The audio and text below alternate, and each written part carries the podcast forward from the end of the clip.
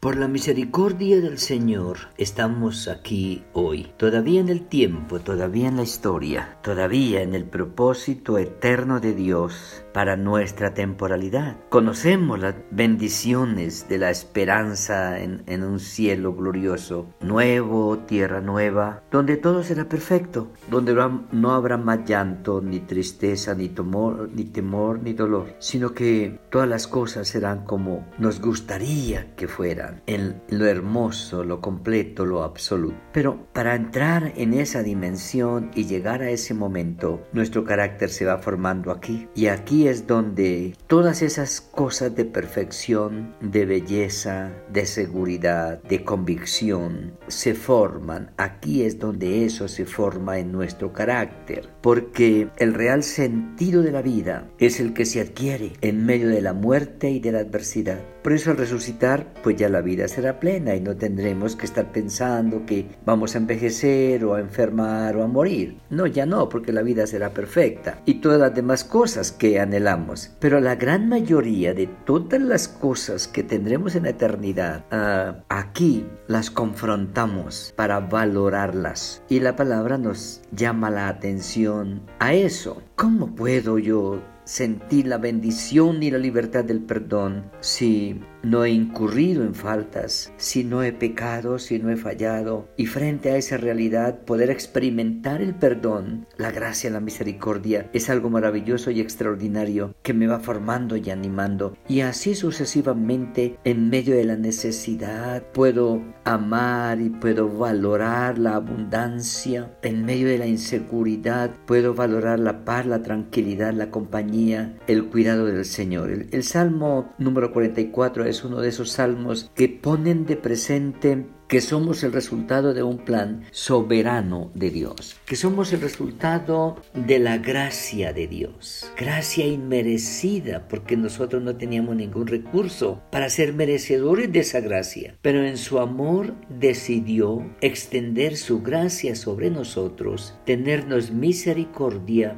y eso lo hizo a través de una decisión soberana, porque Él es soberano sobre todas las cosas. Y estos cantantes, estos cantores, los hijos de Coré, están recordando y ellos dicen nosotros, al estar aquí, podemos estar aquí por la fidelidad de Dios en el pasado. Oh Dios, con nuestros oídos hemos oído, nuestros padres nos han contado la obra que hiciste en sus días, en los tiempos antiguos, versículo 1. Es decir, está diciendo, nosotros hoy nos sostenemos, nos proyectamos, basados en que el Dios del pasado fue un Dios fiel, que nos trajo hasta aquí y por lo tanto no tememos del futuro. Tú con tu mano echaste las naciones y los plantaste a ellos. Éxodo habla de eso, de la esclavitud a la libertad. No tienen cómo ser libres por sus propios medios y Dios soberanamente viene y los libera. Al salir de ahí quedan sin nada en cuanto a tierra, en cuanto a organización y estructura política y van por un desierto donde tampoco encuentran nada, pero van en la esperanza de una tierra prometida que sus antepasados conocieron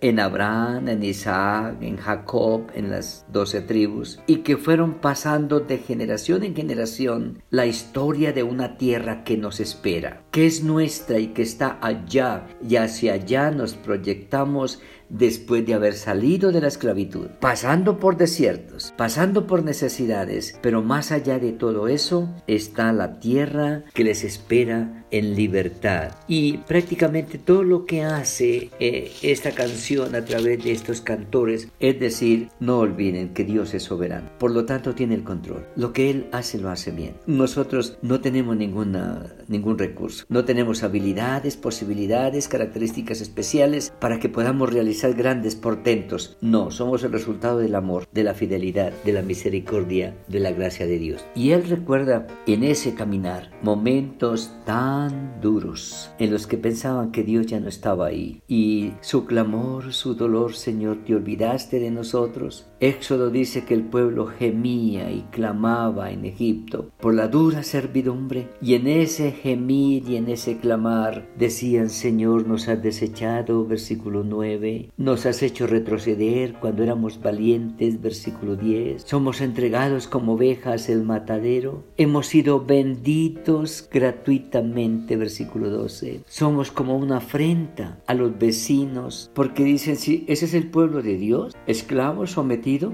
sin ninguna esperanza, pero él ahora que está en la libertad, puede mirar atrás y notar que nada de eso era desconocido para Dios y que en su momento oportuno, oportuno Dios actuó y les dio la libertad. Algo que ellos enfatizan es, en tu soberanía nos mantuviste esperanzados. En tu soberanía nos mantuviste esperanzados. No tenemos tierra, no tenemos libertad, no tenemos derechos sobre nuestra misma vida ni sobre nuestras familias porque matan nuestros niños y nos oprimen. Pero en tu soberanía guardaste nuestros corazones en esperanza y nuestros labios transmitían a la generación siguiente un mensaje de esperanza. Sigan esperando y confiando que el libertador vendrá y nos sacará de acá. Y el, mensaje que ellos transmitían se cumple físicamente y literalmente para ellos en Moisés y para la raza humana se cumple literalmente en Jesús, el Mesías, el libertador. Tengan fe, tengan esperanza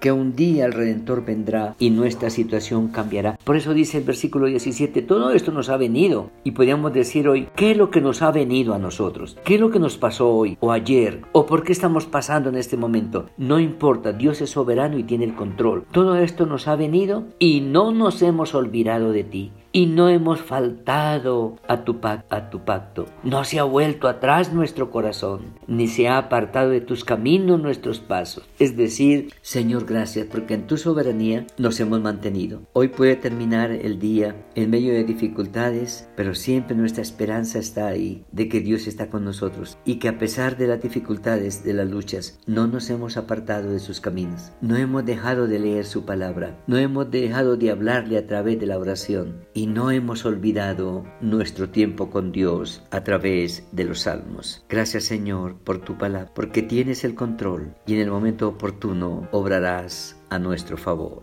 Amén.